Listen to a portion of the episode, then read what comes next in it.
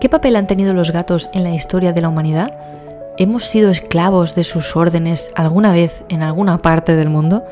Hoy hablaremos sobre la mitología más felina de todas y veremos en qué nos ha influenciado hasta el día de hoy. Empezamos en 3, 2, 1, miau. Bienvenidos a La piel de la felina, el podcast donde te ayudamos a cuidar más a tu gato, a hacer que viva mejor, más tiempo y más feliz. Yo soy Esther Mercade, soy veterinaria felina y cada día te traigo un episodio con trucos, consejos y recomendaciones para cuidar a tu compañero de vida. Bienvenidas, bienvenidos. Capítulo 65 del 5 de enero de 2024. Hoy es viernes y los viernes toca un tema más relax, más off topic, más variado.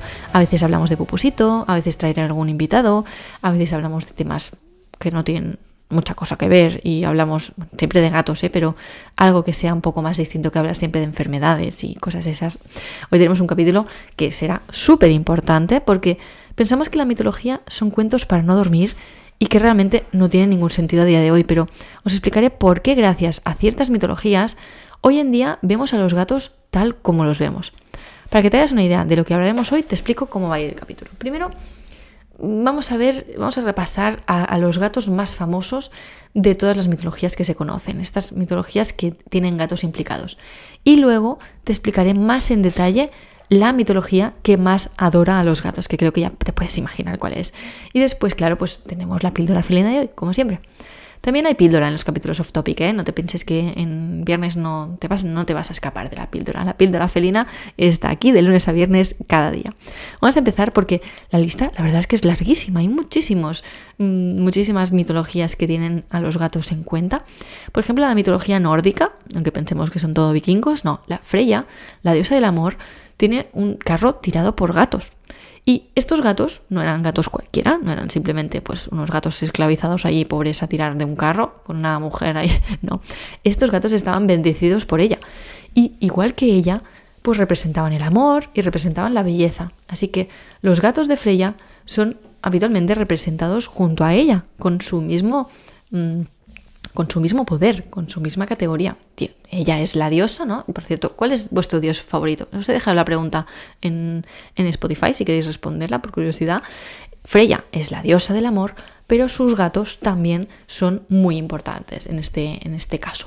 Luego tenemos, por ejemplo, la, mitología japonesa. Sabéis que los japoneses tienen mucho amor y mucho cariño con los gatos. Hay los cafés japoneses eh, en que hay gatos dentro, que son, bueno, aquí en España también hay algunos, pero en Japón son muy habituales en que pases la tarde haciendo un café y envuelto, todo rodeado de gatos por todas partes, dentro de de la sala donde están allí las butacas y todo. Y bueno, es algo muy típico. Los japoneses cuidan muchísimo a los gatos.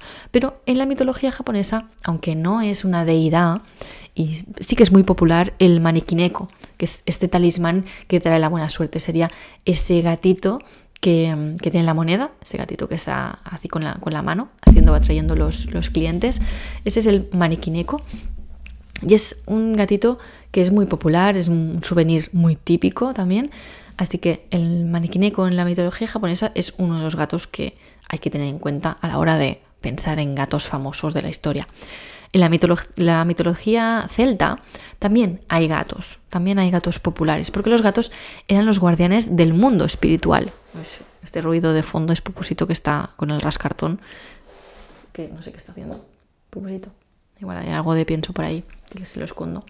En fin, los gatos en la mitología, la mitología celta eran guardianes del mundo espiritual y tenían habilidades místicas que solo eran poseídas por, por, ellos, por estos animales que se consideraban pues alguien a quien respetar y a quien tener miedo también, porque podía ser que nos hiciera algo mal si los tratábamos mal a ellos.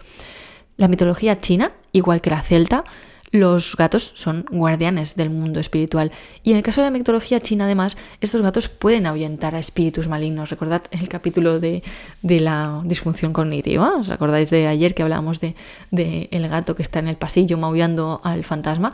Oye, pues quizá según la mitología china, nuestro gato tiene el poder de ahuyentar espíritus malignos. Así que no pasa nada, que siga ahuyentando a los fantasmas. La mitología griega es otra mitología importante en cuanto a gatos. Por ejemplo, tenemos a Artemisa eh, también llamada Diana en la mitología romana, quizá os suena más la mitología romana Diana, diosa guerrera. Eh, pues la Artemisa es la diosa, diosa de la caza y de la naturaleza salvaje. La Artemisa es una diosa que, está enfocada a eso, a la caza, a la naturaleza, a algo poderoso, algo con, con instinto salvaje, como los gatos también.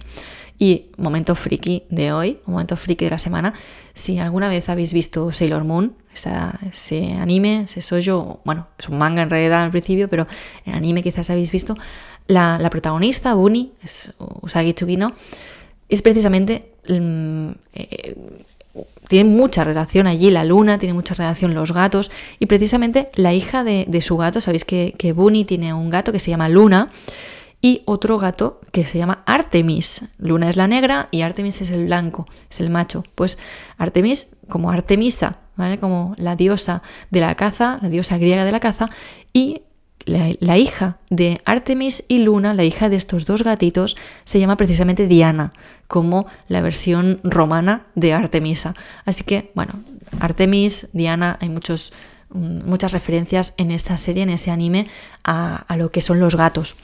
Y también tenemos en el folclore europeo, pues que los gatos aquí eran considerados a veces mmm, símbolos de brujería y de magia. Magia para bien y magia para mal. Magia para mal en cuanto a brujas, que tal y todas esas cosas, pero también para bien. Los, gatos negros a veces son considerados símbolos de mala suerte, pero también de buena suerte. Así que el folclore europeo era muy variado en cuanto a los gatos negros, pero en muchos casos em, eran siempre respetados. Hasta que llegó la Inquisición y bueno, da igual. Nada, sabemos cómo fue eso. En general, la mitología más felina es la que me he dejado y la que vamos a hablar ahora más, que seguro que la estáis echando de menos, es la mitología egipcia. Estos gatos en la mitología egipcia eran ultra venerados. Va, Pupusito está por aquí otra vez. Está pasando por delante del micro, así que igual. Hola, Pupusito, ¿quieres decir algo? ¿Tú vienes de Egipto también? ¿No? ¿Tienes alguna declaración en el día de hoy? Quizá podéis escuchar el ronroneo. A ver. No, ahora no. Da igual, seguimos. Total, que en la mitología egipcia los gatos eran ultra venerados, tenían poderes divinos y si les, se les mataba o se les hacía daño, incluso por accidente, podían condenarte a muerte. Esto me parece estupendo, pero sí, sí, es hasta este punto. Los gatos no podían ser dañados, no podían ser maltratados de ninguna manera porque se les podía, se, te podían condenar a muerte y, y bueno, ya está, se acabó.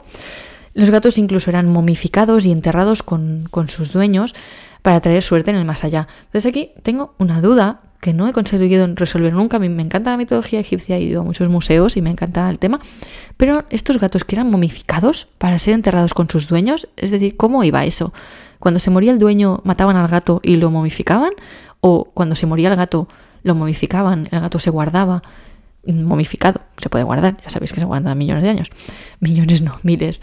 Em, y luego, cuando se moría la persona, se recuperaba este gato que se había guardado y se enterraban todos juntos. No sé, me produce a veces un poco de.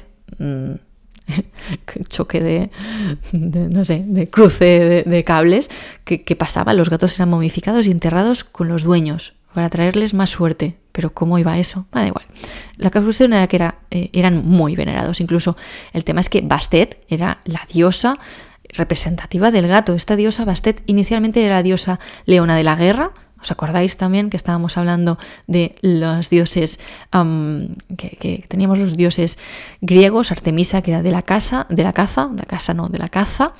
Pues aquí también Bastet inicialmente era la diosa leona de la guerra, que se volvió más, pacífica. Pupusito, por favor, deja el micro se volvió más pacífica. Em, la, diosa Leona Bastet, no es que ella se volviera más pacífica, pero en el culto a ella se interpretó de manera más pacífica y en lugar de ser una leona se pasó a representar con una cabeza de gato. Bastet era hija de Ra y su templo más famoso, por si alguna vez os tenéis ganas de ir, está en el delta del Nilo, en Bubastis. ¿vale? Bastet en Bubastis. Es la diosa de la casa también, como, como Bastet gata, es diosa de la casa, no de la caza, de la guerra, ¿eh? de la casa, ahora sí. De la fertilidad, del parto, de la música, de la danza. Realmente sus, festivales en honor suyo eran muy alegres, eran festivales muy de, de, danzar, de música, de todo eso, y era la protectora de enfermedades y otra vez de espíritus malignos, igual que nos acordamos de que teníamos en el caso de la mitología china de que protegían y eh, ahuyentaban los espíritus malignos. Pues aquí también Bastet era protectora de los espíritus malignos. Así que no os preocupéis si vuestro gato maulla a la pared, sea lo que sea que hay allí, a no ser que tenga disfunción cognitiva, pero vuestro gato está protegiendo de los espíritus malignos. Y hay muchos templos dedicados a ella en, en Egipto.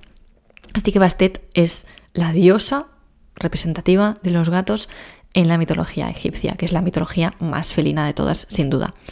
Por último, la influencia actual de todo esto, lo que os quería comentar, de cómo hemos llegado a tener aún en cuenta todas estas mitologías y estos cuentos que podríamos decir, bueno, pues estos son cuentos de hace mil años, ahora ya no tendrían que tener ningún tipo de influencia en nosotros ni en nuestros gatos.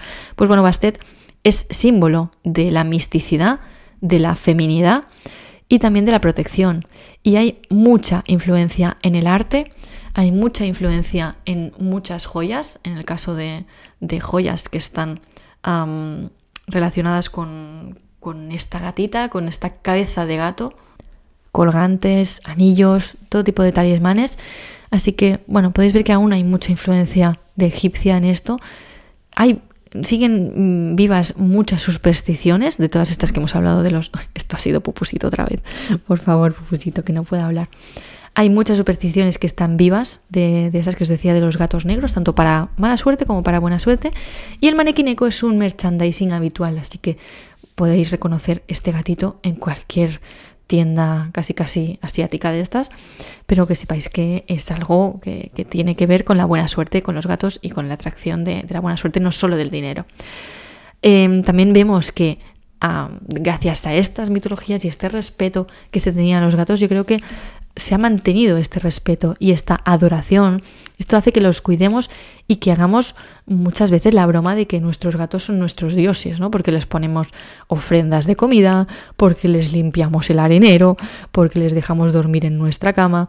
Así que por eso aún hay como la broma de que los gatos son dioses y que Creo que hay un meme también referente a esto, de que si ahora les preguntan a los gatos, bueno, un, dios egipcio le preguntara a los gatos, ¿nos siguen adorando a, los gatos? Y bueno, pues los gatos dirían, pues bueno, pues me ponen comida y me limpian el culo. Pues entonces, muy bien, sí, sí, nos siguen adorando. Esta es la, la broma de que seguimos adorando a nuestros dioses felinos. Si os ha gustado este tema off topic y queréis proponerme otro tema, me podéis escribir a popusito.cat barra contactar o al revés, si preferís que solo hablemos de cosas más técnicas o médicas, también me lo podéis decir. Si no os gustan estos capítulos variados, también me lo podéis decir. Espero que os haya gustado este, este capítulo, que os haya resultado entretenido el capítulo de hoy, que ya es viernes y toca descansar, así que muy buen fin de semana a todo el mundo. Pero antes, para terminar, te voy a dar la que es la píldora felina de hoy. Y la píldora felina es... Adora a tu gato. Por si acaso, por si algún día resulta que era una diosa todopoderosa escondida en forma de gato. Recordad que cada mes sorteo una asesoría felina conmigo, que solo tenéis que entrar en la newsletter, en las notas del programa lo tenéis todo y que allí también tenéis el curso gratuito Entiende a tu gato en 7 días. Gracias por dejar 5 estrellas en Spotify y en iTunes y por estar aquí cada día, que con esto me estáis ayudando a ayudar a más gatos. Un abrazo, un toquecito de nariz y nos vemos en el siguiente capítulo. Adiós.